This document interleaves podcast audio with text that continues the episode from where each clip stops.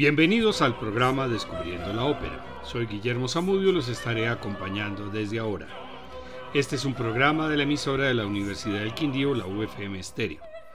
En el programa sobre la trilogía Tudor de Donizetti, escuchamos el dúo de Ana Bolena y Jane Seymour y comentamos sobre la escena de locura del final de la ópera. Ana ha sido ya condenada a muerte acusada de infidelidad y la impaciencia del rey le ha hecho adelantar la boda, de manera que coincide con el, en el tiempo con la ejecución. En su área de locura, Ana ve a su pequeña hija Isabel, se extraña de los llantos alrededor y al oír la música de fiesta cree que es ella quien se casa con el rey. Al mismo tiempo recuerda al, caballero Percy, su primer y romántico amor. Llegan los soldados con tres prisioneros, Percy, Roquefort, el hermano de Ana, y Smeton, el paje enamorado de ella, que también van al cadalso, pues han sido involucrados y traicionados en las maniobras para implicar a Ana. Se oye el sonido del cañón y Ana recobra el juicio. Le dicen que el rey se está casando con Jane y que el pueblo los aclama. Ana dice que no invocará la venganza. El final es un área de fuerza, perdón, y también de una cierta cordura tras el cual se baja el telón. Vamos a escuchar la versión de la gran María Calas en el área Piangete voi al dolce guidami castellnatio. ¿Lloráis vosotras? Llévame a mi agradable castillo natal. Acompañada por la Orquesta Filarmonia dirigida por George Petres.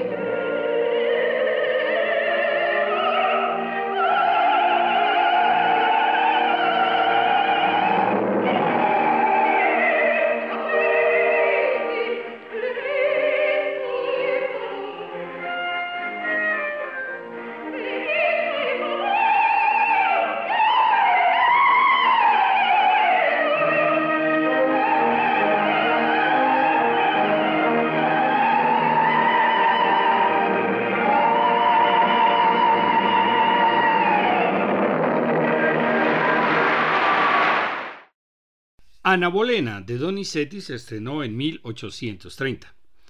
Al año siguiente, 1831, Bellini estrenó La Sonámbula, ópera en dos actos con libreto de Felice Romani, acción localizada en Suiza intemporal. Lisa rechaza de mala forma al campesino Alessio, pues está furiosa porque el vino, tenor, prefiere a la pobre huérfana Amina, soprano, quien vive en un molino con su madrastra Teresa y no tiene ni dote. Se prepara la boda de Elvino y Amina y él le da un anillo que fue de su madre y un ramo de violetas. Llega de incógnito el antiguo señor del castillo, Rodolfo Bajo, y sus intenciones hacia la joven Amina provocan los celos de Elvino. Como anochece, Rodolfo se aloja en el, en el hostal de Lisa, quien coquetea con él y pierde su chal. De pronto, Amina entra por la ventana sonámbula y se acuesta en la cama de Rodolfo, quien se va del hotel para no comprometerla. Como Lisa la vio entrar, avisa a todo el pueblo. El vino furioso no perdona lo que supone que ha hecho Amina y la rechaza. Teresa abriga a su hija Amina con el chal y se la lleva. Segundo acto. Gente del pueblo sube al castillo del conde Rodolfo para pedirle que garantice la inocencia de Amina, pero el vino no cree y no se va a casar con ella sino con Lisa, pues Teresa denuncia la pero Teresa denuncia la liviandad de Lisa mostrando el chal que encontró en el hostal. Rodolfo trata de explicarle al vino que Amina es sonámbula, pero todos se ríen de él. Pero de pronto la ven saliendo del molino dormida, cruzando una peligrosa pasarela sobre la rueda y seguir hacia la plaza donde despierta y todos comprueban su inocencia. El vino le devuelve el anillo y todo el pueblo prepara la celebración del matrimonio. Escuchemos la escena y aria final cuando Amina Sonámbula canta. Oh, sea una volta sola rivederlo protesi. Si pudiera verlo, volverlo a ver una sola vez. Luego el conde anima al vino para que le siga la corriente y Amina recuerde el anillo y las flores que le dio el vino cantando. Ah, non crede, crede a mirarti. No creí que tan pronto. Después ella despierta, todo se aclara y se preparan para la boda. Amina canta. Non jungo un pensiero. No alcanza el humano entendimiento. Vamos a escuchar a la soprano rusa Anna Netrebko, acompañada de la Mahler Chamber Orchestra dirigida por Claudio Abad.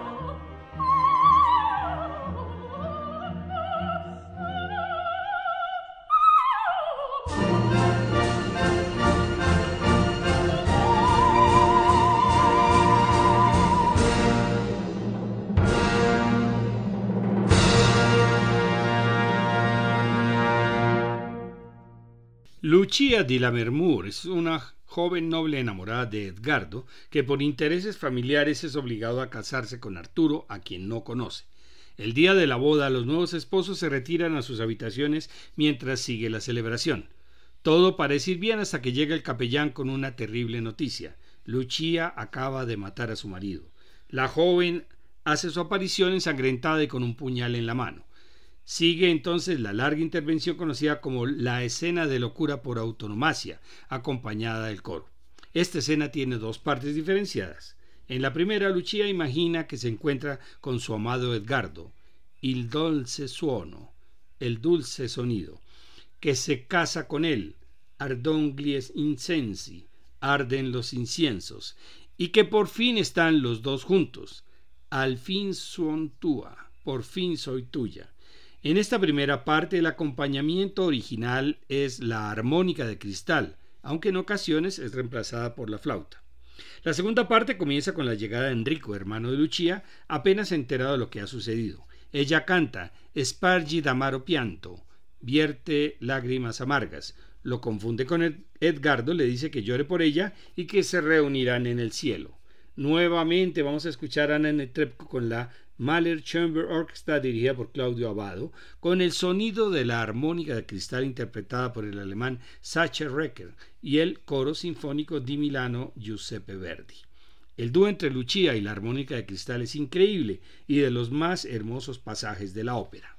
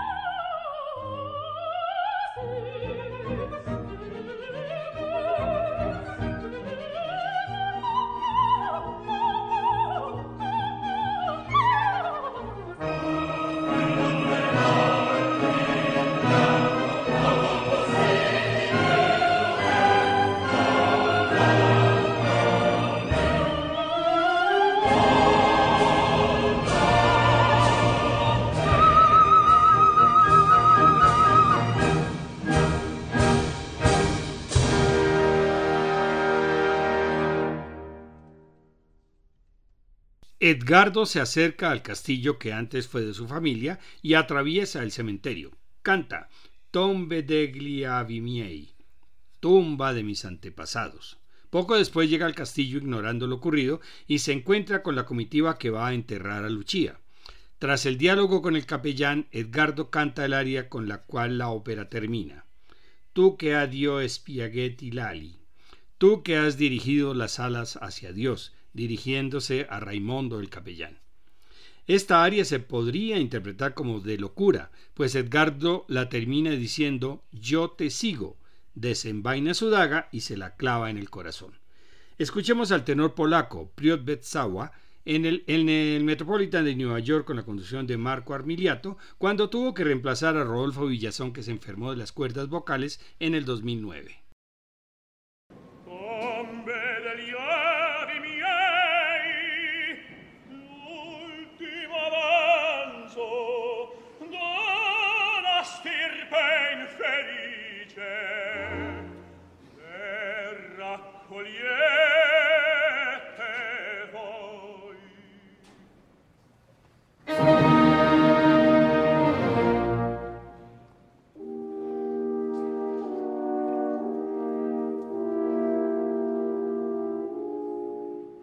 Ciao!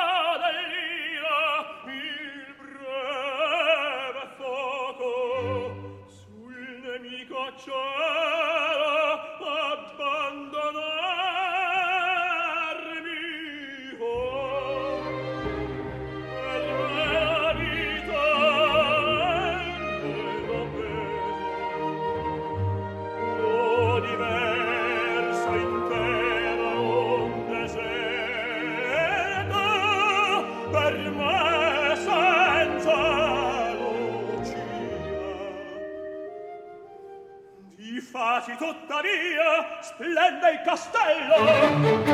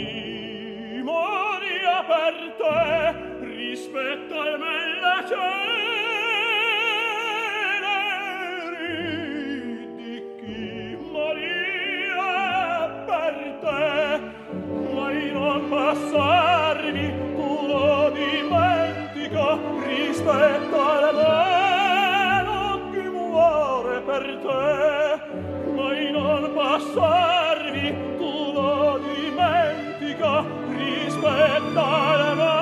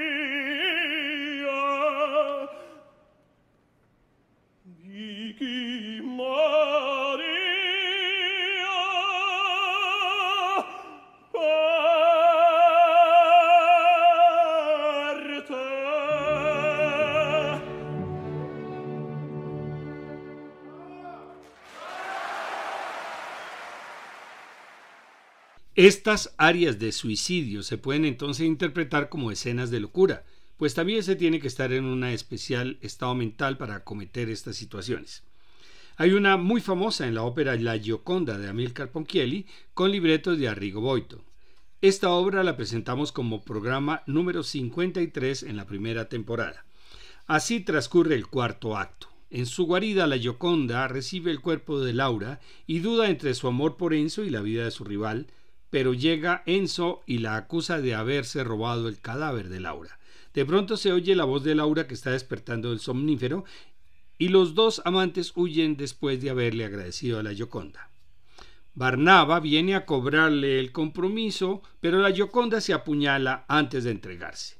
Mientras la protagonista está muriendo, Barnaba le grita que el día anterior había ahogado a su madre. Escuchemos el aria más famosa de la Gioconda, Suicidio, en la voz de la soprano María Calas, con la orquesta del Teatro de la Scala de Milán bajo la dirección de Antonino Voto.